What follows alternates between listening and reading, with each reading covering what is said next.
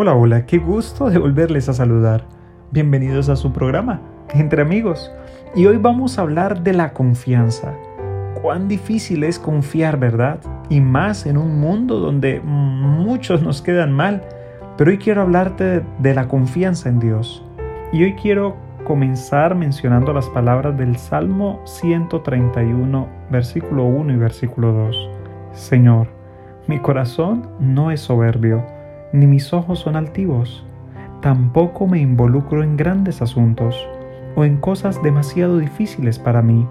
Ciertamente he calmado y he calmado mi alma. Como un niño destetado que descansa contra su madre, mi alma es como un niño destetado dentro de mí. Esta canción, como muchos de los salmos, fue escrita por David, el hombre que sería el rey más grande de Israel. Es David alguien a quien le viene a la mente cuando miramos que no está involucrado en asuntos grandes? Yo creería que no. Si llevó adelante grandes conflictos en su reino y lo sacó vencedor, también la mayor parte del tiempo no suena como yo. Echemos un vistazo rápido a tres cosas que se destacan en este pequeño salmo. Primero, la actitud.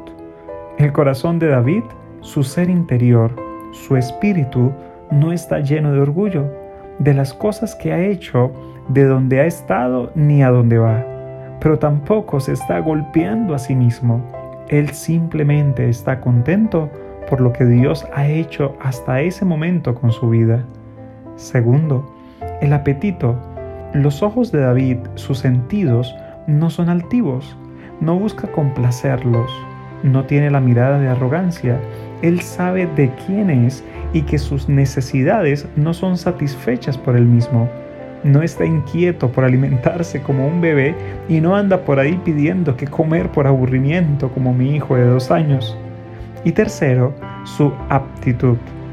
David se atribuye que la responsabilidad de este estado de paz depende no de sus logros ni de las circunstancias que esté atravesando, sino que depende de su confianza en Dios.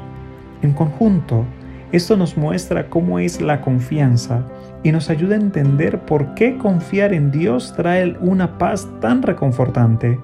Jesús dijo que debemos tener fe como niños para acercarnos a Él. Y aparentemente la confianza también se ejemplifica mejor en los pequeños.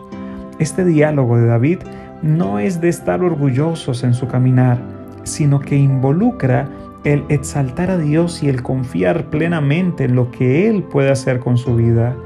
No cantar de uno mismo, no buscar llenar los sentidos de nuestra vida, sino buscar la voluntad de Dios solo para estar tranquilos ante Él. Eso es confianza. Un niño destetado sabe instintivamente dónde encontrar esta confianza. Por extensión y mediante el ejemplo del hombre conforme al corazón de Dios, nosotros también debiéramos saberlo. Por eso, hoy te invito a que te involucres en poder descansar todas tus preocupaciones en Dios. Finalmente, si Él te concede la vida, es porque también conoce la manera correcta como debes llevarla adelante. Confía en Dios como un niño destetado que duerme en los brazos y en el regazo de su madre, confiado que en Él estará seguro. Que Dios Todopoderoso y lleno de amor te bendiga. Se despide tu amigo Darwin González.